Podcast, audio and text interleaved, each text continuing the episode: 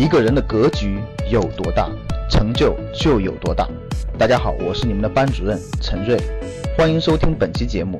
想获得节目中提到的学习资料和学习更多的课程，请加我的微信幺二五八幺六三九六八。我的微信是幺二五八幺六三九六八。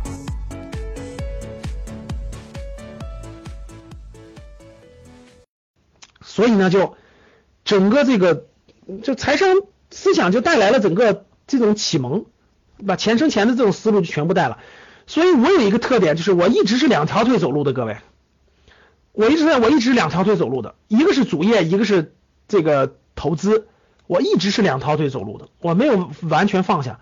比如说，就完全做投资了，不做主业了，或者完全做主业不做投资了，no。而社会上大多数人大家都知道怎么做的吧？大多数人都是在五十岁之前主要做主业的，就是大概大概五四十多岁之前，四十五岁之前吧，都是做主业的。他投资的没有投资，没有建立思想，没有建立这些思路，所以在四十五岁之后呢，也赚到一些钱了。这时候呢，又需要投资，又需要发现主业有各种各样的困难，各种各样的问题，各种各样的呃周期性，对吧？这时候就需要有投资了。但是呢，没有过去这个积累，没有建立起正确的财商思想。没有建立起正确的投资思想，所以如果贸然的话，必然走弯路，就必然。而投资这个走弯路，一下就几百万就没了，几十万就没了呀。所以这个问题真的非常大。我看到了很多我们的学员的没有建立正确的思想，就就咔嚓，没有经历过我这种就是我我这种投资思想的建立的过程，包括这种黑暗中摸索的过程，结果一下投很多，就真的是风险太大了。损失太大了。我一方面是看到，我最开始大家看，最开始我做那个呃格局，我们最早一二年、一三年，主要是帮助大学毕业五年以内的年轻人，尽量少走两到三年的弯路，尽量能够找到尽早的找到自己这个适合的方向。当时出发点是这个目的。后来经过做做，后来发现哇，大量的人他没有这种投资的这种思想的建立，在人生第二次。这个这个就就是那个主业到投资转化的过程中的时候，哎呀，这个地方就出问题了，这个地方就会出问题，就将会走很多弯路。这个弯路和一个年轻人走出校门这个弯路是一样的，只不过是一二年到一三年，年轻人浪费的是什么？是自己的青春时光啊！大家能听懂吧？一二年就是那个。刚毕业五年内的年轻人拿什么试错？拿自己的青春时光试错。四十多岁的人，四十到五十岁左右的人，主业已经有了，然后中产人群投资的时候是拿什么试错？拿自己的真金白银试错呀。教室里有没有拿真金白银试错已经走弯路的人？打个一我看看。这都这么多打一的，就曾经掉到 P to 掉到 P to P 里了是吧？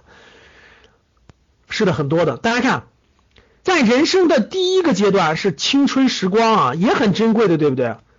花五年，像我一样，嗯嗯呃，盲人摸象，埋着头的，这个浪费的是青春时光。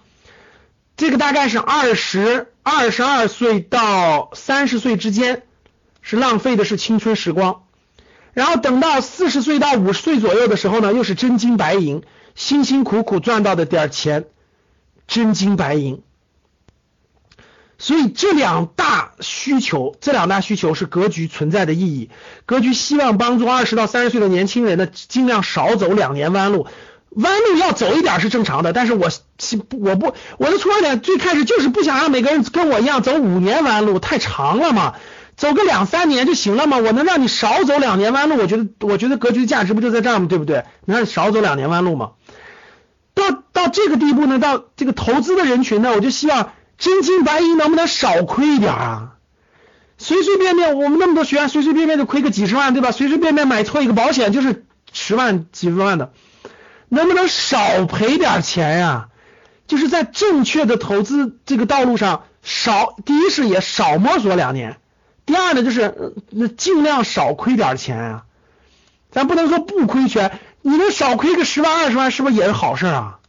能少亏点钱啊，毕竟是你辛辛苦苦赚来的。这两个模块都是财商思想建立的。前面这个财商思想是指引你的方向，后面这个是指引投资理财，具体下来就是投资理财，但是它的背景就是你思想，你的投资思想是否正确，是否建立了正确的投资思想，这点大家明白了吧？